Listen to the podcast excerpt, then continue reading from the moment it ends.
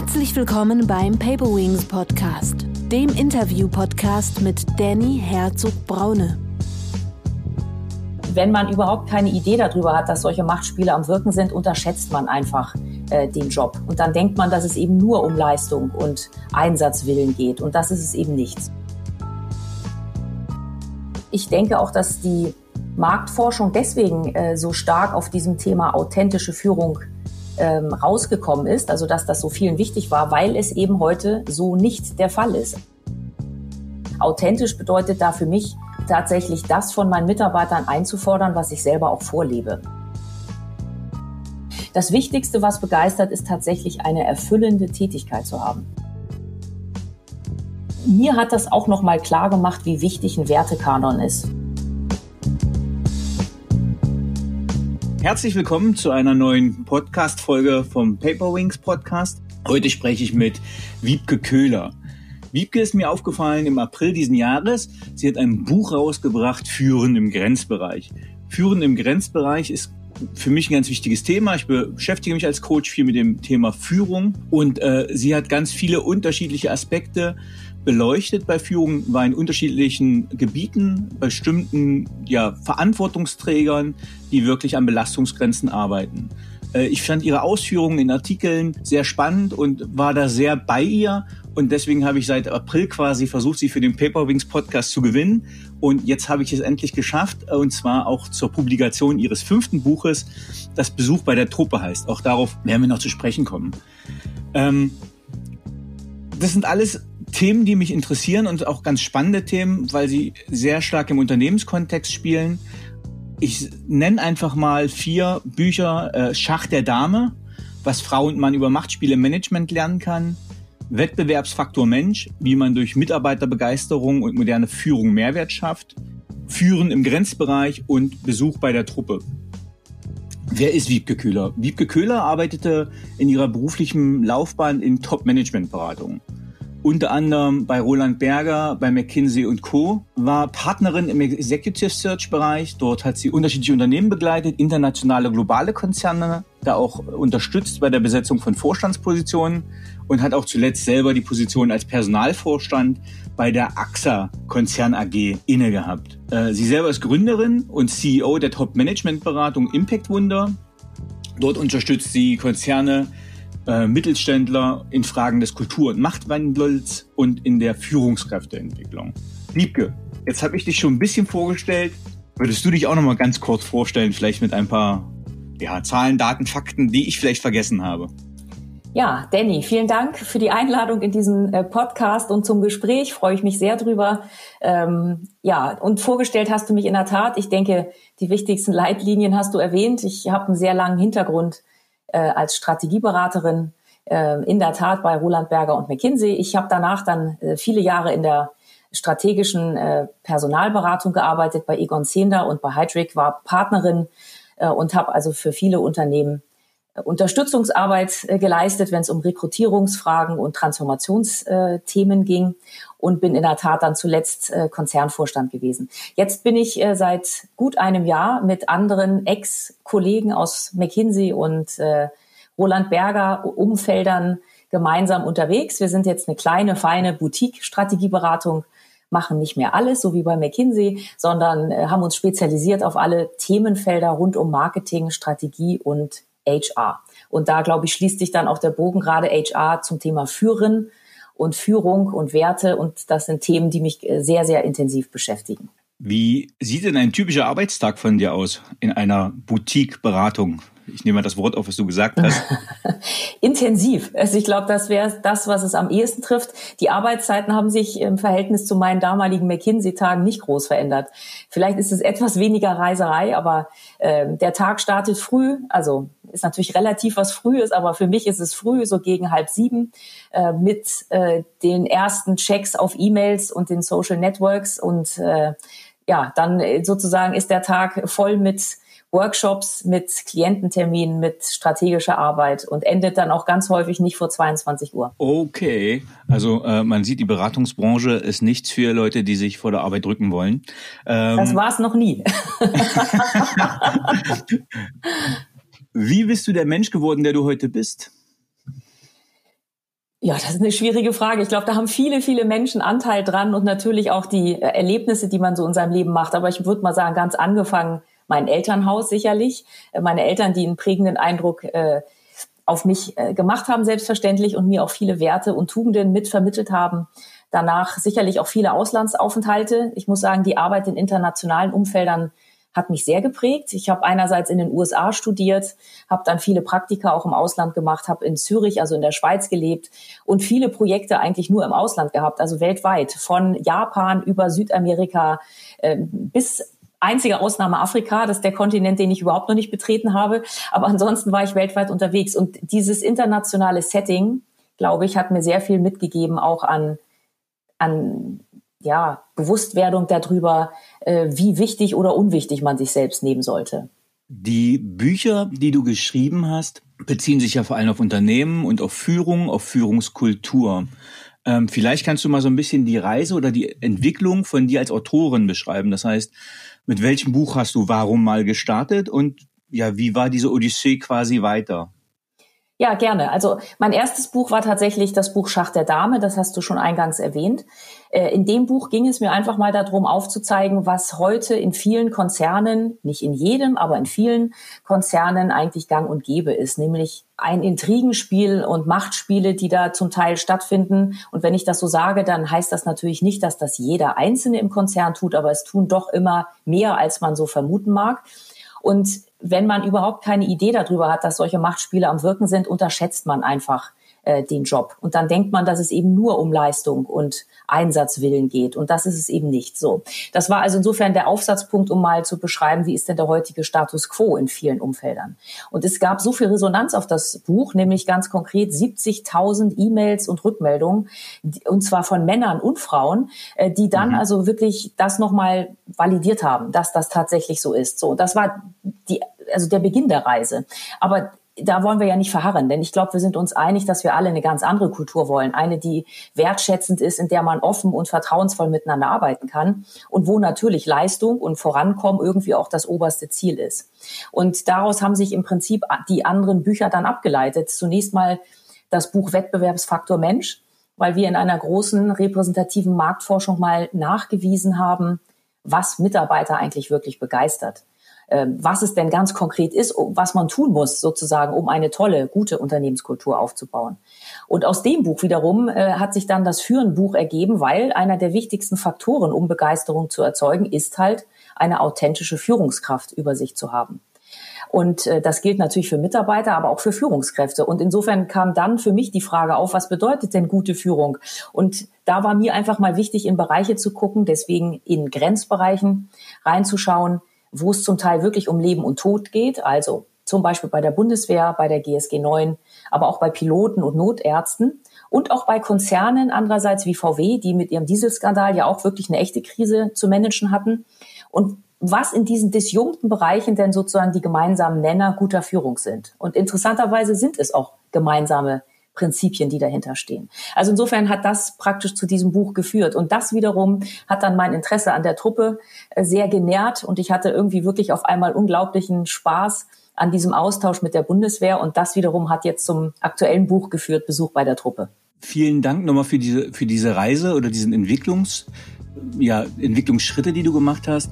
Und du hast jetzt zwei spannende Sachen gesagt. Du hast gesagt, ähm, also bei Schach der Dame, äh, es gibt quasi Machtspiele, macht Gesetze und es hat nicht nur alles auf dieser Ebene mit äh, Eignung, Leistung, Befähigung zu tun, sondern auch mit Politik. Ähm, jetzt ist meine Erfahrung oder meine Wahrnehmung, dass man eben nicht mehr authentisch auf diesen Ebenen ist, weil man sich nicht mehr authentisch geben kann, weil man ja Schwäche zeigen würde in bestimmten Bereichen. Äh, Punkt, Frage, siehst du das genauso?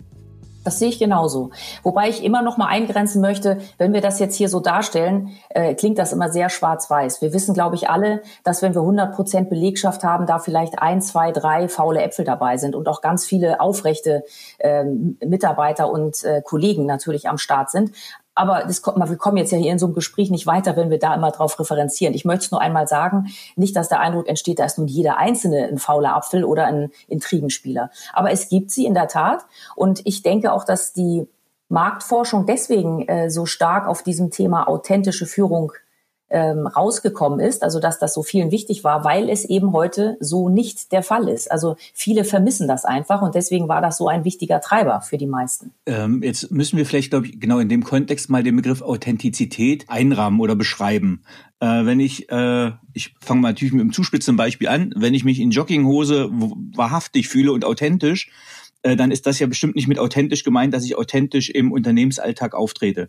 Was verstehst du dann unter einer authentischen Führungskraft, wenn das gefordert ist oder gewünscht? Genau, also um, um die Jogginghose geht es nicht. Es geht auch nicht, sage ich mal, um das höchst private Ich, das natürlich jeder von uns hat und das man auch wahrscheinlich in seinen vier Wänden lässt oder in seiner Familie. Es geht um das berufliche Ich, ähm, das natürlich ein Stück weit äh, ein anderes, andere Facetten einfach von einem zeigt, auch, sage ich mal, innerhalb der gelebten Kultur irgendwie angemessen ist. Authentisch bedeutet da für mich, tatsächlich das von meinen Mitarbeitern einzufordern, was ich selber auch vorlebe. Also mit eigenem Vorbild voranzugehen. Und wenn ich von meinen Mitarbeitern erwarte, dass sie besonders viel arbeiten, tue ich das sicherlich dann auch. Ja, also in, in, nicht von dem einen zu fordern, dass er Überstunden macht und ich selber gehe um 16 Uhr zum Golf spielen. Also um es mal als Beispiel zuzuspitzen. Ja, das hat für mich mit authentisch zu tun. Also wirklich in dem Sinne klare Kante zu zeigen, auch eine klare Kommunikation zu führen, äh, Dinge anzusprechen, auch wenn sie unbequem sind das Ganze aber auch natürlich wertschätzend zu machen, ähm, ja, und sich nicht vor Gesprächen wegducken, nur weil sie unbequem sind.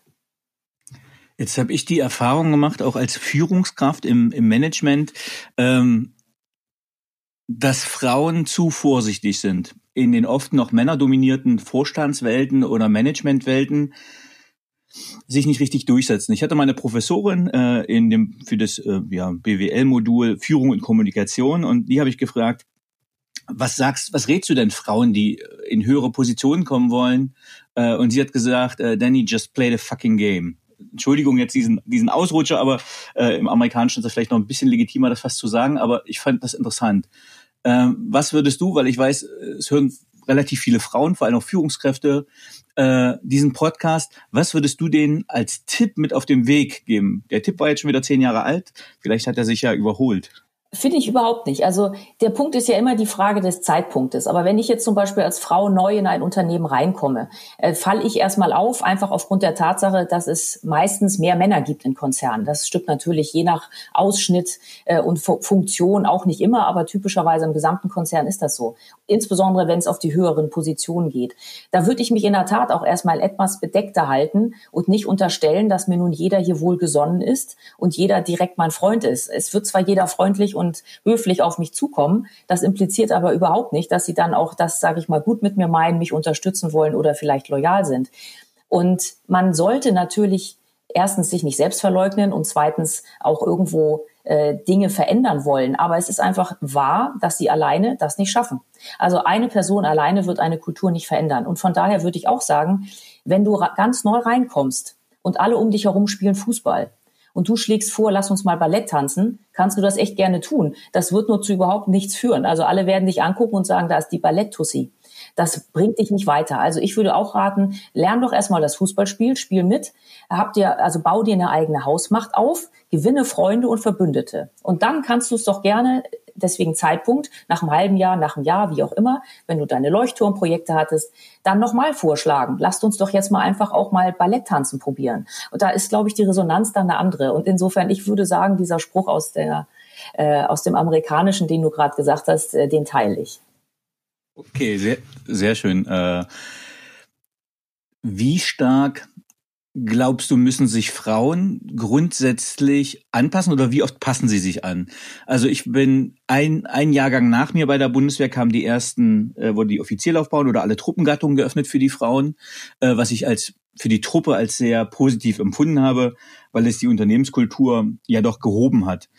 Aber was ich in vielen Gesprächen mit Kameradinnen noch mitgekriegt habe, dass sie sich menschlich schon stark verändert haben, weil sie immer mehr äh, ja, männliche Attribute übernommen haben und weibliche Attribute reduziert haben, um wahrgenommen zu werden.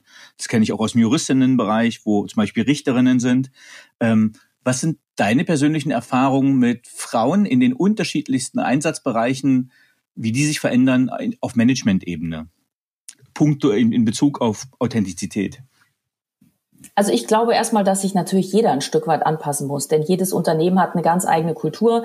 Die Bundeswehr hast du gerade erwähnt, sicherlich noch mal anders als ein Unternehmen, aber auch bei den Unternehmen gibt es natürlich, je nachdem, ob ich zum Beispiel in der Telekommunikation oder der Versicherungsbranche bin, ganz unterschiedliche Unternehmenswelten und deswegen auch eine andere Prägung aus der Historie. So daran muss sich ja erstmal jeder ein Stück weit anpassen, Männer wie Frauen.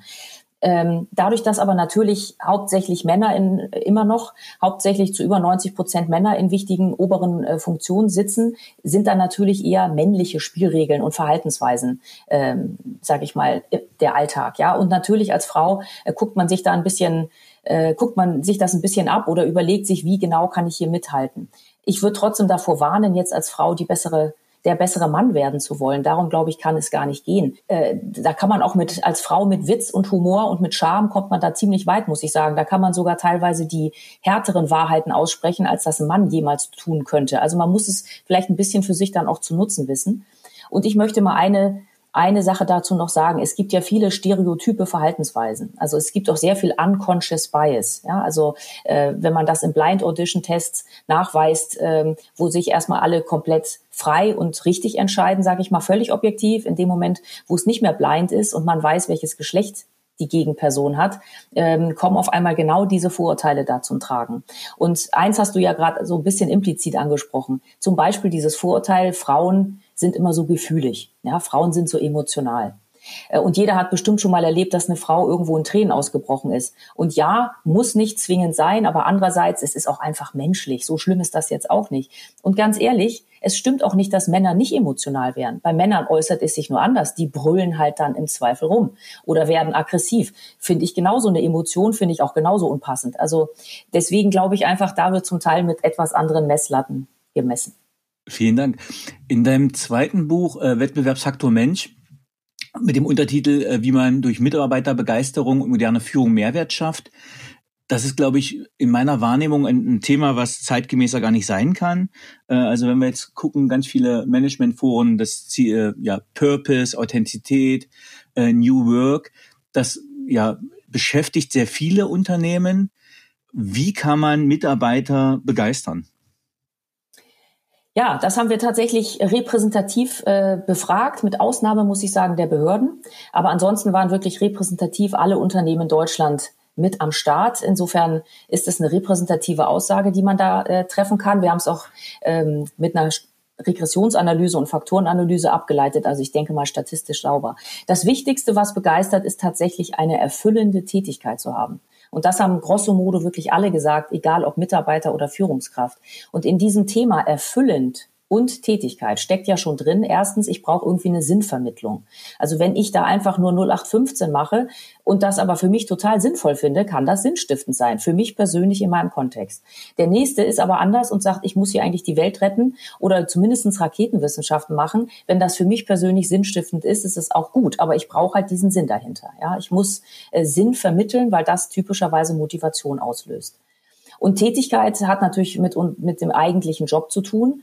Viele andere Punkte, denn nämlich Nummer zwei hatten wir schon erwähnt, ist dann eben eine authentische Führungskraft über mir zu haben. Aber in Summe haben wir halt 20 unterschiedlichste Faktoren da raus und abgeleitet, die alle irgendwo eine Rolle spielen, zumindestens mal die Top 8, äh, die auch wirklich statistisch nachweislich einen ganz großen Einfluss auf uns haben das deckt sich sehr mit dem, was ich quasi auch erlebt habe, was man ja auch liest. Es heißt ja auch, äh, Mitarbeiter verlassen kein Unternehmen, sondern Vorgesetzte ganz oft. Äh, das heißt, oft liegt es an der Qualifikation der Führungskraft oder an der Enttäuschung des Ganzen. Dein äh, nächstes Buch, Führen im Grenzbereich, das sind ja zwei Herausforderungen. Punkt eins, äh, Führen an sich merke ich ganz oft wieder in Führungskräfteentwicklungen Punkt eins, gefühlt ist nicht jeder zum, zur Führung gemacht. Also vielen fällt das wirklich auch schwer. Ähm, nichtsdestotrotz kann man das beibringen. Aber wenn man das dann noch kombiniert, das Führen, was schon eine Herausforderung sein kann, dann noch in bestimmten extremen Belastungssituationen. Wie sind die Menschen, die du kennengelernt hast, die ja diese beiden Herausforderungen eigentlich schultern? Was vereint die?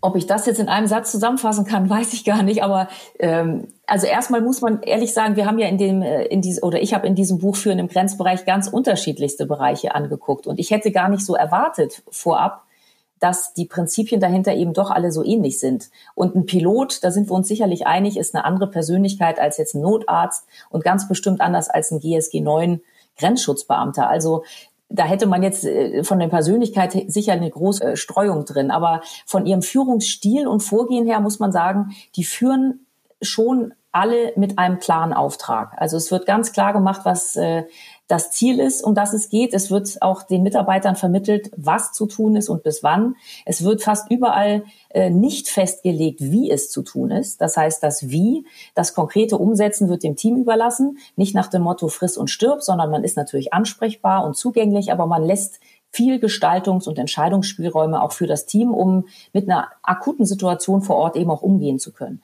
Dann ist da sehr viel also Purpose und Sinnstiftung drin. Warum tun wir das Ganze? Und das wiederum ist natürlich sehr emotional. Man äh, hat bei allen Gesprächspartnern gemerkt, dass die sehr emotional ihre Leute ansprechen und auch auf dieses äh, Ziel, sage ich mal, einschwören.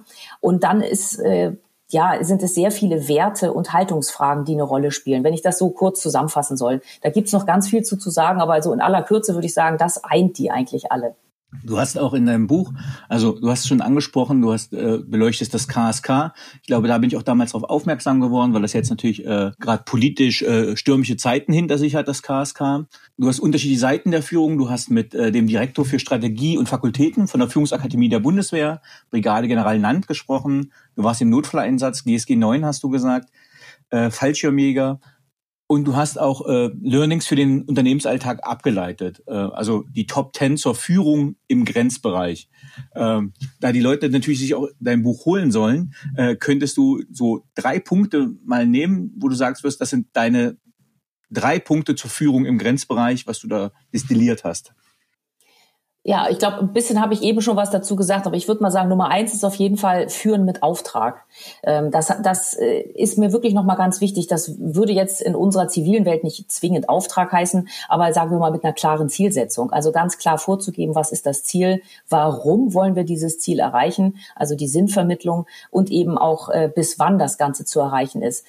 Aber, und das impliziert dieses erste Prinzip auch, eben das Wie nicht vorzugeben. Ich denke, das zweite ist auch ganz viel gerade in einer Krise ist priorisieren ähm, sozusagen, also nicht links und rechts alles jetzt noch zu Ende zu diskutieren, sondern ganz klar fokussiert auf das eine Ziel, was jetzt das vordringlichste ist, zu bleiben und das dann auch äh, konsequent umzusetzen. Ähm, es hat auch ganz viel, auch wenn das Wort jetzt unbequem ist, mit Drill zu tun. Drill nennt das die Bundeswehr. Äh, ich würde mal sagen, in unserer Welt äh, hat das was mit Übung und Routine zu tun, weil nämlich immer dann, wenn es äh, sich in Krisenlagen zuspitzt, zeitlich oder durch andere Lagen, man nicht mehr so viel Gedankenkapazität frei hat, um noch alles zu durchdenken und das nur sozusagen, also diese Kapazitäten nur dann freigehalten werden, wenn ich bestimmte Routineprozesse eben ohne große gedankliche Anstrengung hinkriege. Also wenn ich mal einmal ein Beispiel aus der militärischen Welt geben darf, wenn ich im Feuergefecht bin und mir geht die Munition aus, dann will ich nicht groß drüber nachdenken, wo jetzt das Ersatzmagazin ist, sondern das muss intuitiv sitzen, in welcher Tasche meines äh, Anzugs sozusagen das versteckt ist, damit ich auch genau das in Millisekunden nach einsetzen kann. Das kann also Leben retten.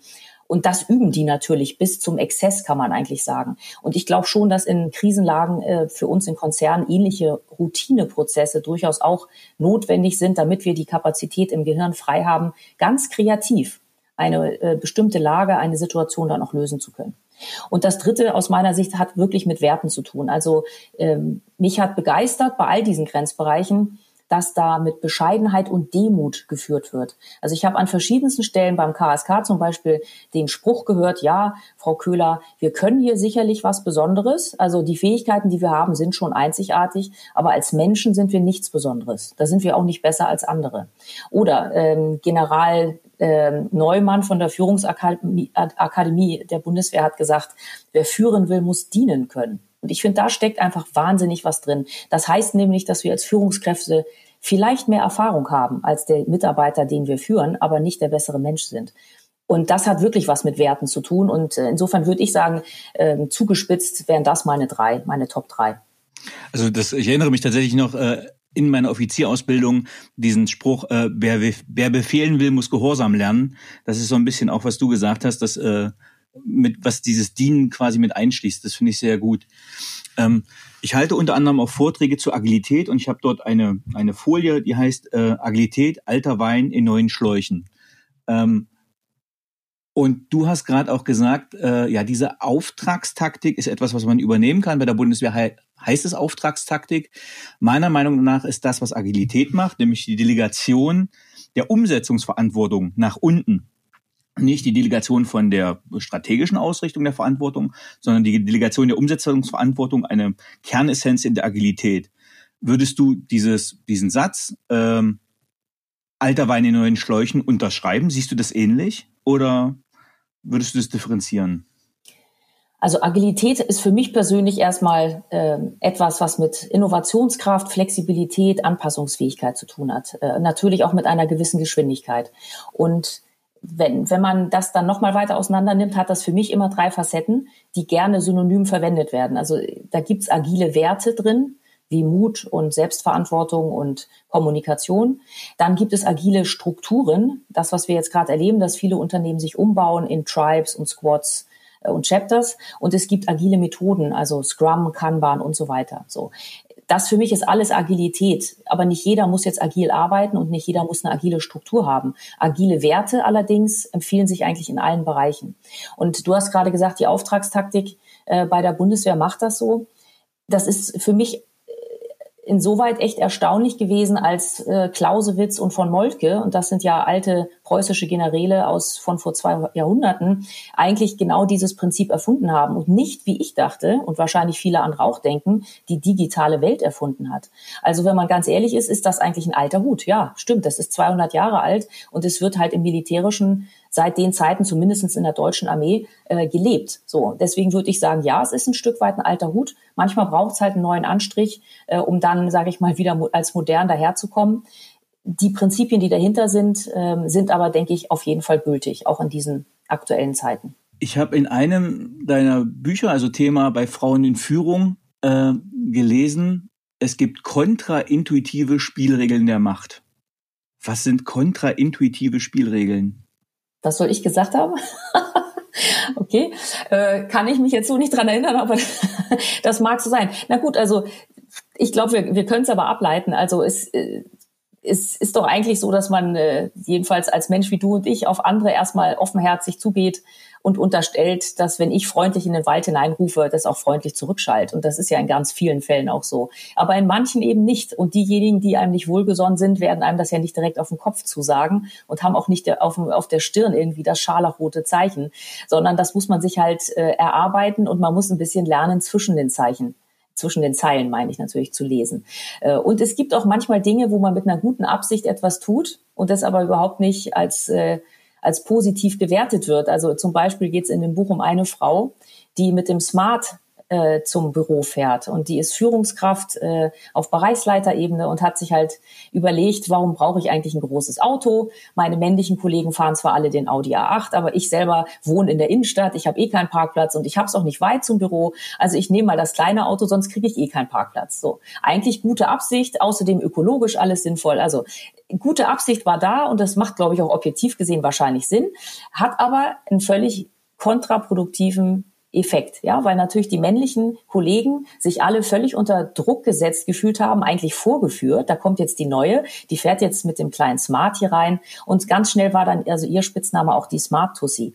Und das hat ihr überhaupt nicht geholfen. Und da geht's nochmal um den Zeitpunkt. Wenn ich sowas tue, wenn ich schon voll etabliert bin und richtig viele Verbündete habe äh, im Unternehmen, kann ich sowas tun. Wenn ich ganz neu bin, würde ich da vielleicht nochmal von abraten. Was hast du beim Schreiben der Bücher für dich gelernt, und auch umgesetzt? Ach, ich, ich, ich meine, auch beim Schreiben, das ist ja hinterher der Reflexionsprozess. Ich glaube wirklich, äh, die Gespräche, die ich in diesen unterschiedlichsten Facetten hatte, also beim Buch Schacht der Dame mit 54 anderen Topfrauen, beim, äh, beim Wettbewerbsfaktor Mensch durch die Auseinandersetzung mit über 180 Führungskräften und dann natürlich auch durch die Bücher jetzt bei der Bundeswehr beziehungsweise mit der GSG 9 und den Piloten, was für unglaublich bereichernde Persönlichkeiten das da draußen gibt, äh, die mit einer, also wirklich Bescheidenheit und mit einer klaren Haltung, unprätentiös und irgendwie mit dem Herz am rechten Fleck, wenn ich das wirklich mal so sagen darf, da ihren Job machen, muss ich wirklich sagen, hat mich das am meisten berührt und auch echt äh, beeindruckt. Und mir hat das auch nochmal klar gemacht, wie wichtig ein Wertekanon ist. Für mich ist das, glaube ich, wirklich die wichtigste Ableitung, die ich da für mich mitgenommen habe.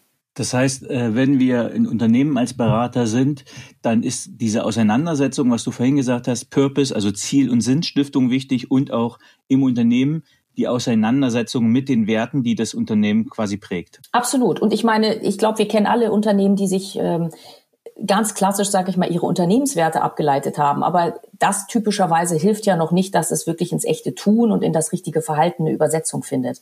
Also stelle ich mir einfach jetzt, äh, seitdem ich die Bücher geschrieben habe, die Frage erstens, wie können wir in einer Leistungsbewertung von unseren Leistungs- und Potenzialträgern stärker dieses Thema Werte mit aufnehmen? Zum Beispiel ist ja Vertrauen einer eine, also ein, das würde ich sagen, Grundelement von guter Führung ist auch ein Wert, Vertrauen erzeugen. Die Frage ist, messen wir das überhaupt? Und nein, tun wir nicht. Also wir gucken auf Leistung, ähm, aber überhaupt nicht auf Vertrauen. Also die Frage ist, wie kann man das stärker verankern?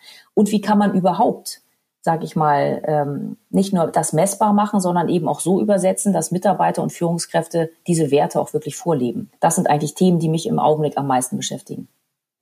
V vielen Dank. Ich würde jetzt auch schon zum letzten Teil unseres Podcasts kommen. Äh, welche Fähigkeit bzw. Fertigkeit möchtest du gerne haben, die du noch nicht hast? Ich glaube, da gibt's unendlich viele. Also mal abgesehen davon, dass ich noch Lust hätte, einen Flugschein zu machen, ich mich gerade äh, dazu durchgerungen habe, der Reserve beizutreten bei der Bundeswehr, weil mich das wirklich echt interessiert. Jetzt muss ich aber fragen, du hast das irgendwo, habe ich das gelesen. Es gibt unterschiedliche Truppengattungen und die Truppe ist so unterschiedlich, was du selbst nicht gedacht hättest. Und jeder gibt einen unterschiedlichen Charakter. Und äh, ich sage nicht, was ich war, aber ja, wo, in welche Truppengattung oder in welche Teilstreitkraft möchtest du? Also es stimmt wirklich, wenn man sich äh, überhaupt noch nie mit Bundeswehr beschäftigt hat, dann denkt man natürlich, die Bundeswehr, äh, da gibt's nur die eine. Und dann fängt man an, Gespräche zu führen und stellt fest, ui, das ist ja doch komplett unterschiedlich, ob man nur mit Marine oder Luftwaffe oder Heer zu tun hat. Und ich kann schon mal sagen, also ich bin auf jeden Fall Heer. Also ich meine, es sei denn, ich hätte es jemals geschafft, äh, Kampfpilot zu werden. Das hätte mich vielleicht auch interessiert, aber ansonsten bin ich Marine und Luftwaffe nicht. Also ich bin schon Heer. Interessant ist dann aber, dass man natürlich auch beim Heer eben, wenn man reinspickt in die Artillerie, die Panzertruppe, äh, die Gebirgsjäger, die Fallschirmjäger und so weiter, dann irgendwann feststellt, wo würde man denn selbst hinfassen? Meine Schlussfolgerung ist auf jeden Fall, und jetzt wirst du lachen, ich bin KSK. also sollte ich im nächsten Leben als Team Mann KSK. unbedingt, ich bin Team KSK, sollte ich im nächsten Leben als Mann wiederkommen, äh, super durchtrainiert und 20 Jahre alt sein, dann würde ich mein Glück beim KSK versuchen. Also die Kameraden haben wirklich meine höchste Wertschätzung und ganz grundsätzlich würde ich aber sagen, ich bin Infanterie. Also ich muss schon da sein, äh, wo es zur Sache geht. Das ist entspricht mir als Typ und Panzertruppe wäre ich jedenfalls nicht. also ich weiß nicht, wo du warst, aber ich hoffe, ich habe dich nicht ich, ich, ich war Pionier Turnier, da wo wir sind, ist vorn. Ach so, ich äh, verstehe. Gut, also verstehe. immer im Verbund mit der Kampftruppe, als ich war Panzerpionier, das heißt immer äh, im Verbund mit den Panzergrenadieren. Ähm, also das ist die, ja, du weißt ja, das hört ja nicht auf, äh, die, die, die, die Farbe schwarz legt man dann nicht ab. Ähm, ja, wir sind die diversifizierteren Infanteristen, weil wir noch mehr drauf haben. Ich verstehe, nee. natürlich. Äh, also das hast du ja mit Sicherheit erlebt, dass äh, Dissen untereinander, ähm, Absolut. das hört nie auf. Ist gang und gäbe. Und die Schlachtrufe sind auch sozusagen sehr eigenwillig, aber sehr lustig auch. ja, bei, bei der Pioniertruppe ist es tatsächlich Ankerwürf, äh, was sich einem nicht erschließt für einen Heeresbeitrag, äh, ja, für die Heeresleute, aber es hat was mit Brückenbauen zu tun über Flüsse, dass man die Brücken verbindet. Also äh, da, der Truppengattungsstolz hört nie auf. Nein, das äh, einmal gebrandet ist, ist, ist man da immer. Ähm, also Team KSK. Ja, absolut. Äh, also ich meine, vielleicht noch mal je, entschuldige, Danny, jeder, der mich jetzt auch kennengelernt hat, bestätigt das auch. Also ich habe doch einige Charaktereigenschaften, die, glaube ich, zum KSK hingehören. auch wenn ich jetzt als Frau und 49-Jährige da in diesem Leben natürlich keine Chance mehr habe. Dann bringen wir es auch mal ganz kurz ins Ernsthafte, weil dann haben wir hier mal kurz die Möglichkeit, weil du warst jetzt auch in der Truppe, die Truppe war jetzt gerade so ein bisschen ähm, in, in Verruf geraten äh, oder ja, hat viele Skandale gehabt, ähm, weil die natürlich auch medial berechtigt beleuchtet wurde. So wurde jetzt überlegt, äh, ob das KSK quasi als Verband aufgelöst wird und zum Beispiel nach Hammelburg verlegt wird. Das wäre jetzt von Würzburg hier direkt um die Ecke an die Infanterieschule. Ähm, aber wenn du tatsächlich pro Team KSK bist, was sind denn deine Erfahrungen jetzt beim KSK gewesen? Kannst du dieses Bild, was in der Öffentlichkeit erzeugt wurde, äh, ja, verstärken, bestätigen oder hast du ganz andere Erfahrungen gemacht?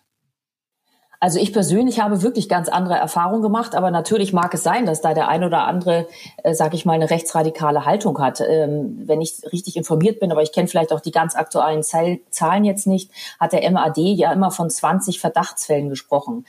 Wenn man das hochrechnet auf die circa 1500 Mann, die der Verband in Summe hat, darüber gibt's ja keine genauen Zahlen, aber ich schätze das jetzt mal so, ähm, dann ist das natürlich ein ganz geringer prozentualer Wert und das macht es nicht besser. Also jeder, der rechtsradikal ist, ist da einer zu viel, das ist völlig klar.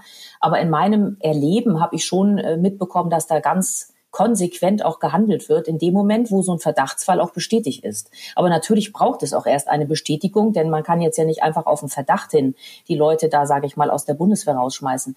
Also ich habe sehr viel Konsequenz erlebt und ich denke einfach, wir sehen da ein Spiegelbild der Gesellschaft, denn auch in unserer normalen Gesellschaft haben wir ja leider einige, die sich rechtsradikal und wenig verfassungstreu geben. Ich halte das jetzt nicht für übertrieben anfällig für Rechtsradikalität, jedenfalls nicht nach dem, was ich erlebt habe. Und ich glaube, ein kleines bisschen diese Verhältnismäßigkeit im Kopf zu behalten, täte uns allen ganz gut. Okay, danke für diese klaren Worte. Was ich immer auch ganz wichtig finde, dass gerade wenn jemand von externes kommt, äh, da einen Einblick drin hat und du hast ja nun wirklich äh, einmalige Einblicke auch gekriegt von der Truppe in diese Truppe. Das, äh, diese Möglichkeit hat ja auch nicht jeder. Von daher freue ich mich, dass wenn von extern auch mal so was gespiegelt wird. Ähm, jetzt kommt eine Frage, wo viele gar nicht die klassischen Bücher haben. Äh, ich habe hier die Frage, welche drei Bücher haben dich am meisten geprägt beziehungsweise dein Leben beeinflusst? Aber vielleicht, welche Bücher waren wegweisend für dich oder wo sagst du, die würdest du empfehlen?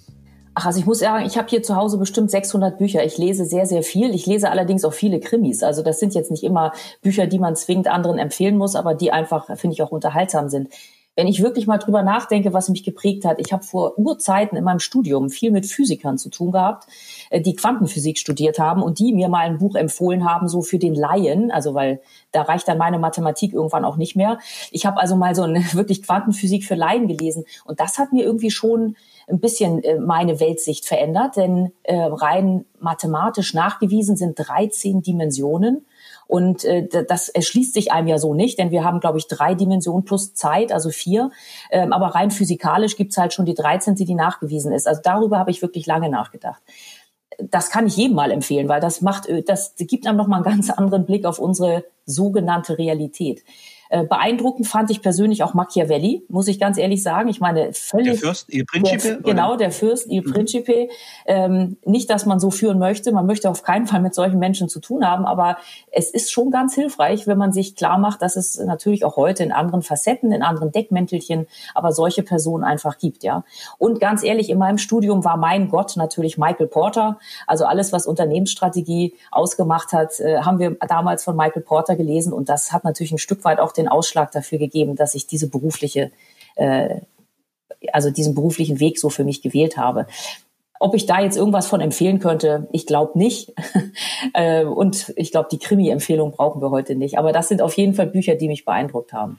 Wer waren die drei Menschen, die den größten Einfluss auf deine berufliche Entwicklung hatten? Ich denke tatsächlich zwei Mentoren, sowohl aus meinen Zeiten bei Roland Berger und dann auch bei McKinsey, die mich äh, mit sehr viel Rat und Tat äh, begleitet haben, die immer offene Ansprechpartner waren und das auch bis heute sind. Freunde natürlich mittlerweile geworden, aber die waren mit äh, einfach weil älter, erfahrener äh, wirklich sehr hilfreich, um mich, sage ich mal, durch die ein oder andere Untiefe da auch gut durchzulotsen. Und ganz privat habe ich eine ältere Frau, von der ich sehr viel halte, die sehr viel Lebenserfahrung hat und Weisheit und die mir da auch wirklich mit vielen, vielen Tipps super zur Seite gestanden hat. Ein bisschen ergänzend dazu, das können aber auch historische Figuren sein. Wer sind deine größten Idole, Vorbilder oder Leuchtfiguren und warum? Ach, ich hab's nicht so mit Idolen, muss ich ganz ehrlich sagen. Also da gibt's jetzt nicht die eine Person. Ich muss ganz ehrlich sagen, jetzt ganz aktuell und ich sage es auch wirklich gern nochmal, für mich ist im Augenblick ein Vorbild tatsächlich das KSK. Und mir tut's in der Seele weh, dass die überhaupt keine oder wenig Wertschätzung kriegen für das, was die Kameraden leisten im Verborgenen. Aber es sind wirklich ganz spezielle Fähigkeiten, die die Kameraden haben. Und äh, wirklich, wenn ich im Augenblick drüber nachdenke, dann ist das eine Truppe oder ein Verband, der mich wirklich begeistert und da, wo ich den Hut ziehe. Ich, da kann ich echt nur den Kopf neigen und sagen, unfassbar, was sie drauf haben und danke, dass wir die überhaupt haben. Denn ich äh, möchte als Bundesbürger, sollte ich jemals in so eine Lage kommen, eigentlich unbedingt, dass mich das KSK rettet. Sehr schön. Was möchtest du am Ende deines Lebens von dir sagen können, erreicht zu haben? Das hat sich ehrlicherweise verändert. Also ich äh, glaube, bin wie jeder junge Mensch mal gestartet. Da ging es dann erstmal um eine tolle Position oder irgendwie ein größeres Auto oder die Eigentumswohnung oder so. Mittlerweile muss ich dir sagen, äh, ich möchte einfach, wenn ich abtrete, sagen können, dass ich mit viel Begeisterung am Start gewesen bin und dass ich das, was ich jetzt seit äh, einigen Jahren auch tue, wirklich mit Leidenschaft und mit Begeisterung mache. Und wenn das irgendwo auf andere mit übergesprungen ist und ich andere mitbegeistern konnte für bestimmte Themen oder Aufgaben, dann finde ich, habe ich es ganz gut gemacht. Und insofern, ich würde das gar nicht so hochhängen. Ich muss jetzt nicht noch zehn Bäume gepflanzt haben oder äh, noch 50 Start-ups irgendwie gegründet oder besucht haben ich wäre eigentlich mit so einer Definition, was, Bescheid, was Begeisterung angeht, ganz zufrieden. Und die letzte und damit die Abschlussfrage. Hast du ein Lebensmotto? Und wenn, wie lautet es? Also mir gefällt das Motto vom KSK ganz gut, der Wille entscheidet. Aber es ist trotzdem ein Learning, äh, dass natürlich nicht nur der Wille einen voranbringt. Also natürlich mit einem klaren Willen kommt man schon ziemlich weit. Manchmal ist aber auch Aufgeben eine ganz gute äh, äh Taktik, sage ich mal. Ich würde mal sagen, mein Lebensmotto ist tatsächlich einfach mal machen. Also man kann alles über ganz viele Dinge diskutieren, das tue ich auch gerne, aber es gibt doch irgendwann den Punkt, wo man sagt, danke, haben wir jetzt auch wirklich von allen Seiten beleuchtet, reicht. Jetzt machen wir es einfach mal. Wir gucken, was rauskommt. Und ich habe also von Klienten früher schon mal äh, zum Abschluss von Projekten tatsächlich eine große Torte bekommen, auf der auch darauf stand, einfach mal machen. Ich scheine das auch öfter mal zu sagen. Insofern würde ich sagen, ist das das Motto. Liebe Wiebke Köhler, vielen lieben Dank für das tolle Gespräch. Danke, danke dir, lieber Danny, für die Möglichkeit und äh, Dankeschön für alle, an alle Zuhörer, dass ihr bis hierhin durchgehalten habt. Und vielleicht darf ich noch kurz sagen, die Bücher, die wir erwähnt haben, gibt es natürlich alle äh, stationär oder auch äh, in den üblichen Online-Kanälen zu erwerben. Für den einen oder anderen mag das ja interessant sein.